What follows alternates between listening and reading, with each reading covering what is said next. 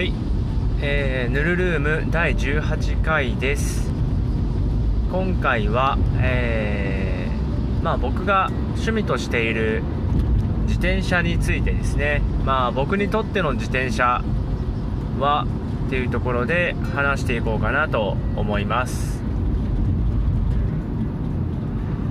えー、今日はまあ僕にとって自転車はっていうところでそうまあいろんな側面がありますね。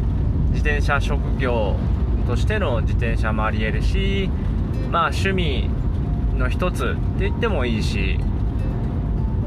でまあコレクションとしてもいいでしょうね。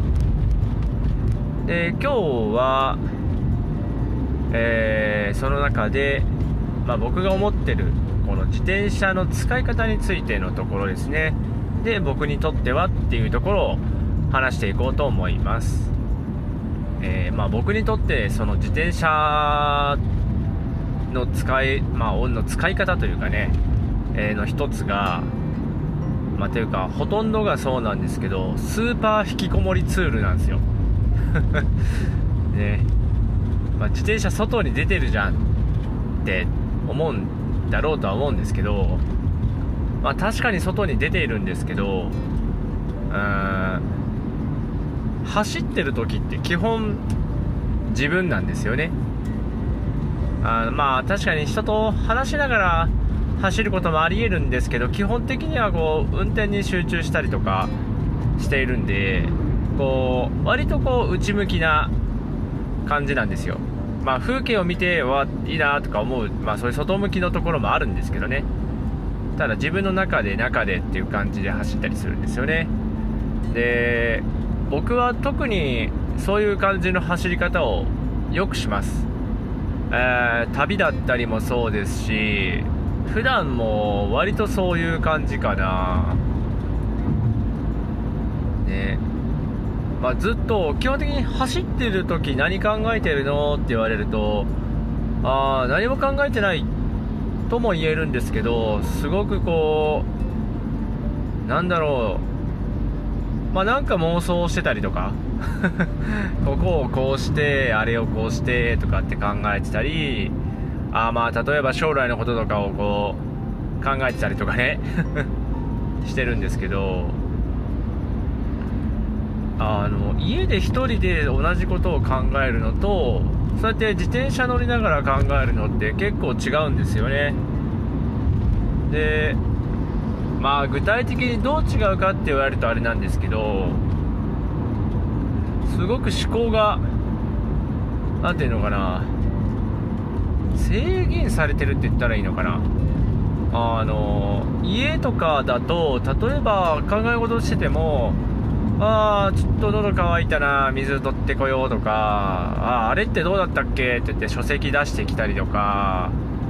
結構そうなんやかんややってるんですよ。で自転車って飲むものは自転車にこう据え付けてるというか。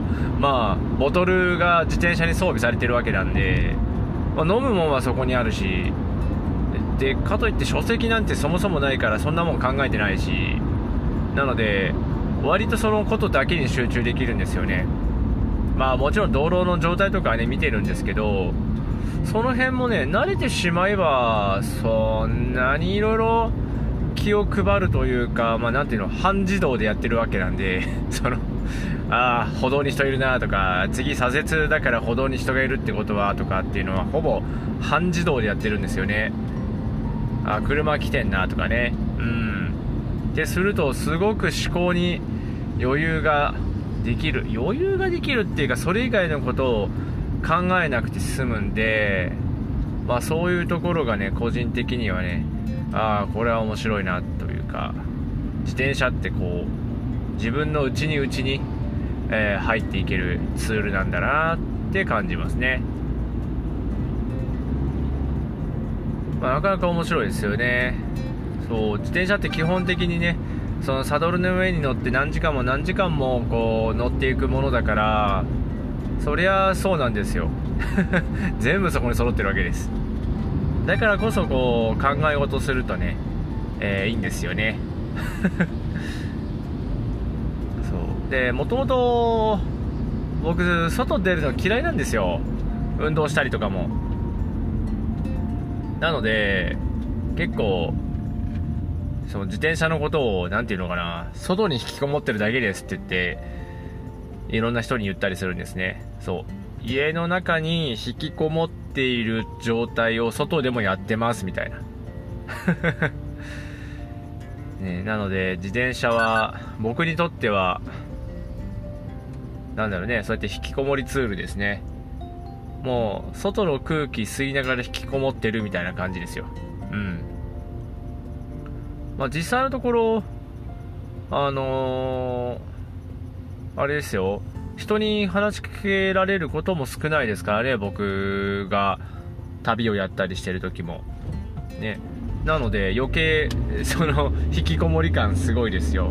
300キロぐらい走って人に話しかけられたのゼロとかざらにありますし300キロって結構1日かかるんですよ。あのまあロードバイク、まあ、カリカリのレーシングバイクと言っても結構な勢いでそういうことがあのまあ、時間、まあ、時間がかかるわけですよ。すいません。ちょっと話の前後がね、運転しながらだと そっちに聞い取られちゃいますね。で、本当に、あれは、ね、何なんでしょうね。ロードバイクの人でも300キロ走るとすると、何時間いるかな ?13 時間ぐらいいるか ?13 時間あればいけるか？結構詰め詰めに走って13時間じゃないですか？もうちょっといるかな？15時間いるかな？まあ15時間15時間はいらないだろうねそんだけ外走ってねまあで僕はツーリングバイクなんで300キロ走るのに22時間ぐらいかかりますね。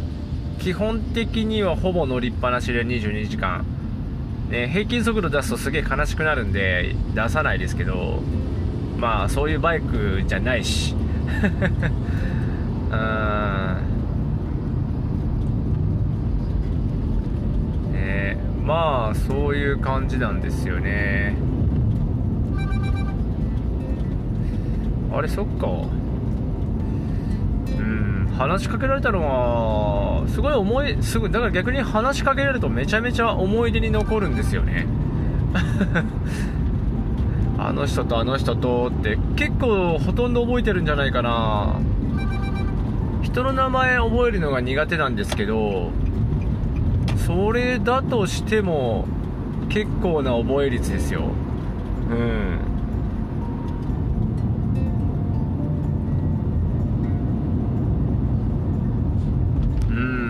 思い出深いのは、えー、大分県。で大分県ってあれなんですよ。あのちょうど広島に住んでて宮崎県に帰るとき自転車でねあの福岡とか行ってたらねとてもとても距離長すぎるんですよ。さすがに2日半日程かな必要なんであまあ四国側を通るんですね。しまなみ海道っていうね本州と四国を結ぶ、まあ、広島県からねえー、出ている橋があるんですけどそこを全部自転車で通れるんですよ。なのでそこを自転車で通ってえー、あ普通あのあれですよ道路しかないからあの車道というか高速道でつながってたりするんで歩い自転車でその島を結ぶ橋って結構難しいんですよねその四国との。だしまなみ海道は自転車で通れるんでね。そっち行くんですけど。ねで大分はねその四国からフェリーに乗ってそう九州とはさすがに陸続きではないんですよ。まあ計画はあったみたいですけどね。でも陸続きではないのであの橋もないですからあフェリーで行くんですけど。でその到着する港がね臼杵港っていう大分の、えー、臼杵市になるんですね。で臼杵市、まあ、臼杵港着いてちょっと、まあ、出ると、まあ、自転車で5分いらないかな。ちょっと走るともう臼杵城があるんですね。城のえー、っと残ってなかったからあれ城の土台だけあんのかな。えー、でまあそんなところがあってね、えー、でまあ僕が記憶に残ってるまあ 引きこもりライドしてる時のね思い出深い話しかけていただいた人はその臼杵城跡でまあというか臼杵に着いた時点でね結構雨が降っててあこれは一旦ちょっとテント張って雨しのぐかっていう感じで考えててまああー泊まりあーオッケーオッケー。運転してるとちょっとそっちにも気を割かないといけないですね。えー、で臼杵に着いた雨降ってて、まあ、ちょっと一回雨宿りしよう、まあ、テント張っとこうっていうことでテント張ってね。えー、まああれは夜着いて雨だからテント張ったのかな多分。うん。確かにそんな感じでしたね。でまあそれでねテント張ってね朝まあ、若干小雨だったのかな、まあ、天気そんなにまだ晴れてなくて。でやってたらね朝のお散歩でねおじい様方がこうパラパラとこう歩いてたわけですよ。で割とそうやってやってる時話しかけられるのかと思いきや全然話しかけられないんですよね。でやってるとね1人のおじいさんが話しかけてきてねでその方と1時間ぐらい喋ったんじゃないのかな、まあ、競輪やってたとかいう話でねおじいちゃんがね。でその話したりとかしてね。え結構喋ったんですよ。でその人多分その人が僕のツーリング人生で、えー、ほぼ初めて話しかけられた人じゃないかな。ね。まあそれがありましたね。実家に帰ってくるその300キロの道のりの中で多分唯一か？唯一ぐらいの勢いで話しかけられた人がその人ですね。うん。まあ、それ以外にも、アメリカ行く時にね、話しかけられたりするんですけどね。えー、まあ、帰りですね。アメリカ行った帰り、えー、東京から、えー、まあ、一旦大阪に行こうということで、その移動中に話しかけ。まあ、話しかけられたところが朝ごはん食べさせてもらったんですけど、人とかね、結構その、あまりにライディング中人と話さないので逆に話したことがとてもとても記憶に残るという、えそれぐらい僕にとってはねスーパー引きこもりツールなんですね。家で引きこもるより、えー、思考がこうより研ぎ澄まされるじゃないけどあのそれだけに集中しやすくてとてもねいいです。車だとやっぱりねなんかねいろいろ考えるんですよね。アクセルがとかはあ。ここはエンブレでいいかなとか、なんか、いろいろあるじゃないですか。そんなの考えるからね、あんまりやっぱ運転は好きじゃないですね。今運転してますけど。ねまあそんな感じでね、皆さんも自転車にね、乗りながら考え事をするといいですよ。うん。まあただ、あの、何、人にぶつかったりしないように、あの、歩道とかでそれやるとマジで危ないと思います。車道で、うん、慣れてる人が車道を走っててできることかな。もちろん街中だと考えることがその安全上でね必要なところに割く能力が多くなるんで結構その引きこもる感はないですけどね。とても思考はそこに外に開きますね。街の中だと。だから都市間結んでる田舎道とかは割と車来ないしあの歩行者いないんでねおすすめです。考え事はあツーリング中にやりましょう。ね。まあ、景色いいとこはね、もちろん外を見てね、やって、外見てというか、まあ、もう思考をね、外に向けてあげるといいかなと思うんですけどね。まあ、そんなところでございます。えー、そんな感じかな。えー、18回、えー、ここまで聞いてくださってありがとうございます。えー、自転車はね、とても引きこもるのにいいぞっていう話でした。えー、ありがとうございます。えー、また次回もよろしくお願いいたします。えー、ヌルルームでした。